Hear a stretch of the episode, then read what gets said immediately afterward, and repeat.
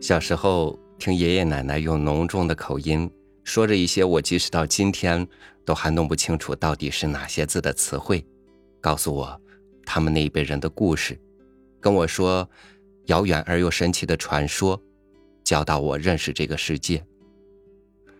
那时候我就觉得我和爷爷奶奶还有那么多的人，全世界的人，都说着一样的话，全世界都有着相同的故事。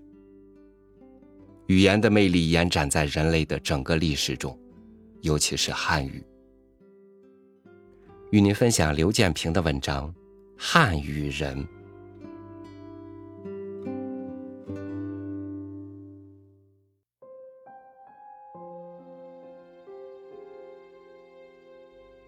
只有一点是无可争论的，那就是绝大部分有诗意的词。都和我国的大自然有关。俄罗斯语言指向那些对祖国人民有赤子之心、有透彻了解，并且感觉得到我国大地的内在美的人，才毫无保留的展示出它名副其实的魅力和丰富多彩的内容。凡是存在于自然界的一切，水。空气、天空、云、太阳、雨、树林、沼泽、河流、湖泊、草地、田野、花朵和青草，在俄语中都有大量传神的字眼和名称。选自俄国帕乌斯托夫斯基《金蔷薇》。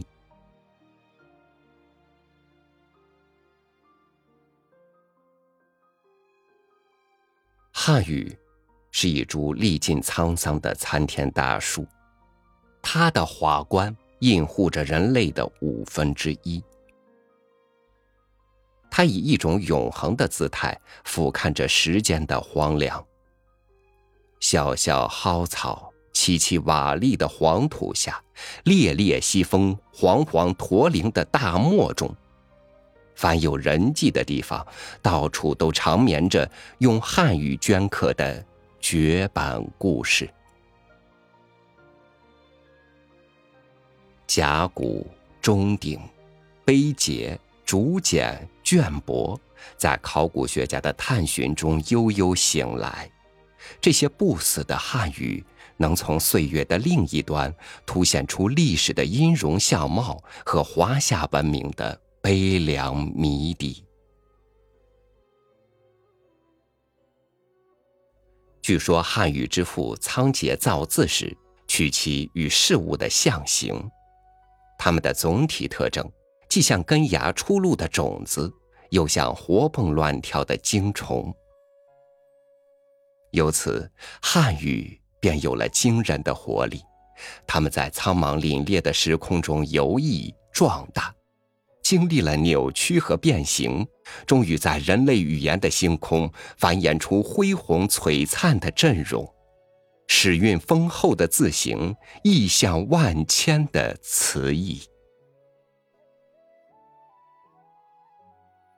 汉语不再是机械的媒介载体，汉语已是有灵性的生物，它是活着的符号。是不朽的物质，是思想奔流的河床，是灵魂飘逸的舞姿，是生命的抽象存在，是精神的象形写真。倒溯时光，汉语曾是炫目的先秦繁星，是皎洁的汉宫秋月。是珠落玉盘的琵琶，是高山流水的琴瑟，是推敲不定的月下门，是但求一字的蜀根须，是庄子的逍遥云游，是孔子的颠沛流离，是曹操的老骥之志，是孔明的锦囊妙计，是君子好逑的《诗经》。是魂兮归来的楚辞，是出奇制胜的兵法，是宠辱不惊的史记，是李太白的杯中酒，是曹雪芹的梦中泪，是千古绝唱的诗词曲赋，是功垂青史的四库全书。汉语还有笔走龙蛇的书法写意，是梅兰竹菊的纸身墨影。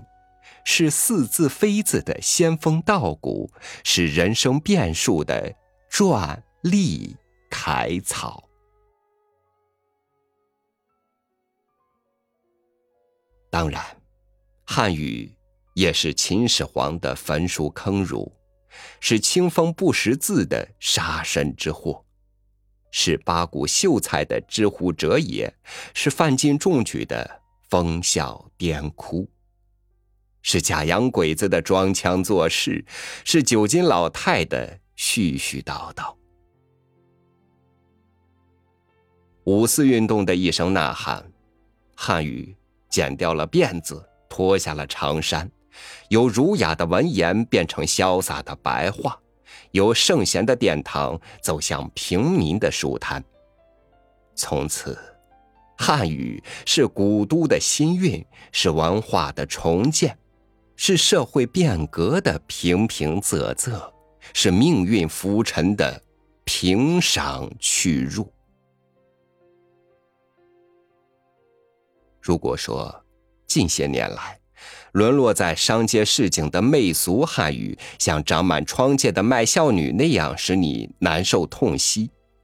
那么，流行于许多报刊杂志和网络媒体上的仿洋汉语，则像抹了厚厚一层牛油的窝窝头，令你反胃起腻。文坛、学坛的一群专吃洋草的黑马们，以糟蹋汉语为时尚，玩新词像玩股票，做学问像做期货。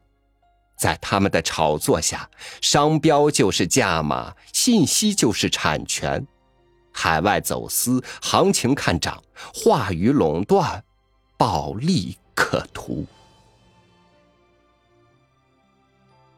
诚然，汉语也有食古不化、感情用事的时候。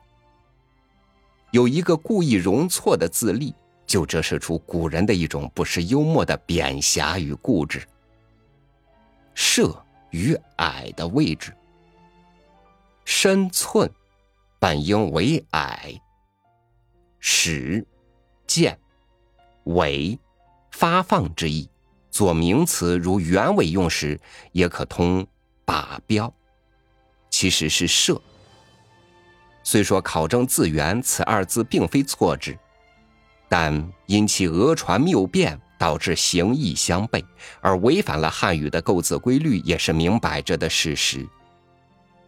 这一失误，早在武则天时代，经女皇御史指辖，后人居然抗旨不遵，想必有其难言之隐。也许，恕我望文生义，这不正是汉语的一大特色与优势吗？孤妄猜之。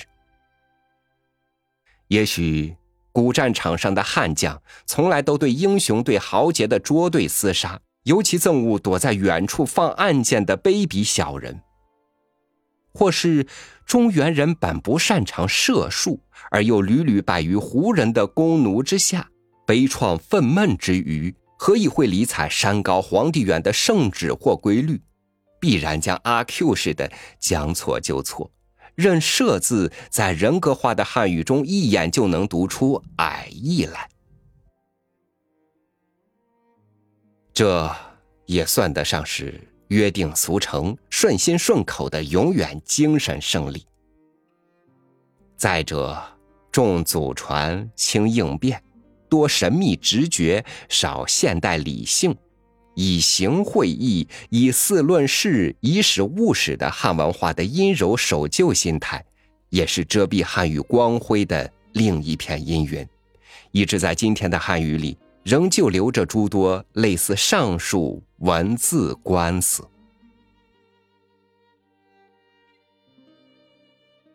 细细考察汉语曲折艰辛的演化历程，慢慢品味它具体而又丰富、精确而又混沌的词义和读音。似乎每个汉字都凝结着先人对已知世界的见悟和对未知世界的哲思。汉语作为古老、庞大而又日臻完美的人造物种，不应像渐入魔境的工业科技那样，最终成为人类难以驾驭的文化恐龙。语言的理想形态。不是人被文的统治或异化，而是文对人的拓展与升华。人以文存，文以人兴。纵观古往今来的优秀生命，一旦成为汉语的非凡棋手，无一不从容走出了大限，而接近永恒。被中华历史永长至今的许多先哲诗圣。谁个不在后人的心头依然栩栩如生？语若天籁，形同神灵。汉语借此亦超越了语言的一般功能与属性，由僵硬的文本字符跃变成鲜活的人文精神，从而衍生出一种广义的、极富感召力与凝聚力的乡音情结。它的形制。亦如同坚实辽阔的一方水土，滋养着国之魂、民之根。我于是由衷的感叹：汉语是喷涌着智慧的长江黄河，汉语是散发着温情的炎黄背影。像无法选择血缘种族和亲生父母一样。我无法拒绝汉语对我的哺乳。汉语是我幼年的儿歌，汉语是我少年的作文，汉语是我青年的情书，汉语是我成年的签名。汉语是我的口音，汉语是我的肤色，汉语是我的血型，汉语是我的生活习俗。汉语是我的思维方式，汉语与我的心率合着押韵。我是一个汉语人，在汉语的大树下，即便落下几片霜染的秋叶，都可能在我的心头神奇的吐出新芽，蓬蓬勃勃的长成童话、小说、散文、诗歌，长成一派春意盎然的生命风景。我时常沉醉于这样的情境。枯坐窗前，思绪困窘，一筹莫展的稿纸上，便熙熙走来了汉语向导。隐晦的汉字，往往本身就是一块敲击灵感的碎石，或指点迷津的路标。汉语特有的象形美和音韵美，也常常使看似平淡的一字一句。陡生奇异，幻化出彩蝶纷飞的意象和行云流水的韵律，我的心境于是豁然开朗。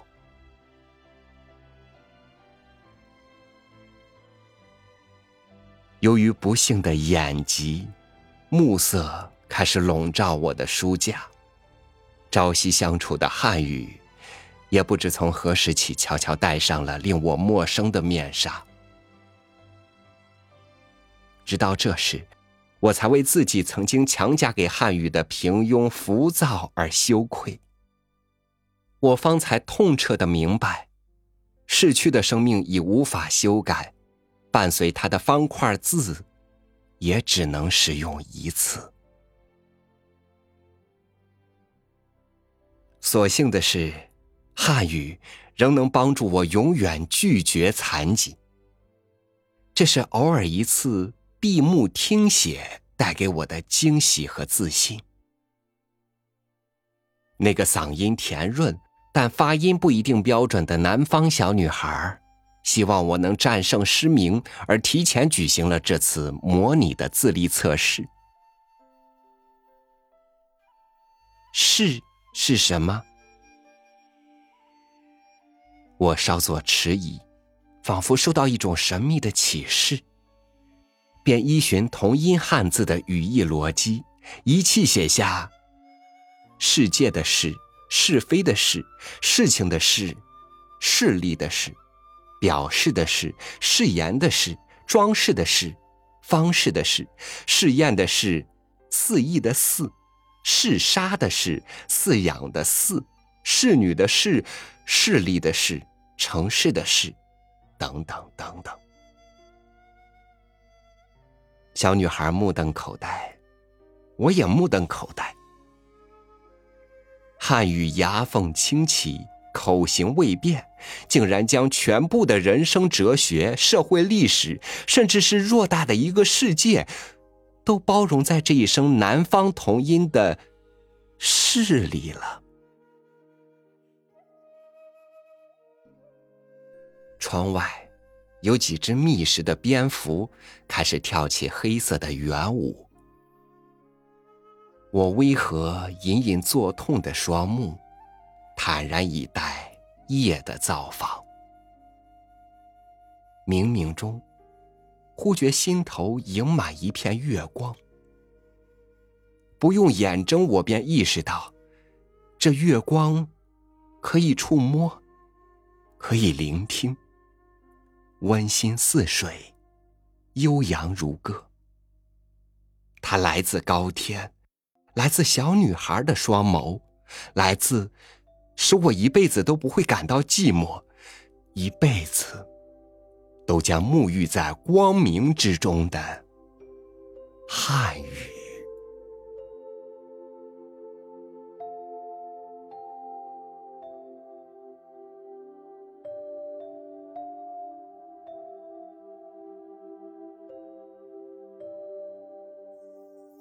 一个笔画，一个音节，变换组合起来，就能说出你的心事，就能编织你的故事。或许某一天，你失去了最重要的东西，你迷失了方向。别管是什么心情，如果你拿出一个汉字来，观察它，亲近它，倾听它，我想，你就有可能听到。他给你的，你最想得到的指引或者启示。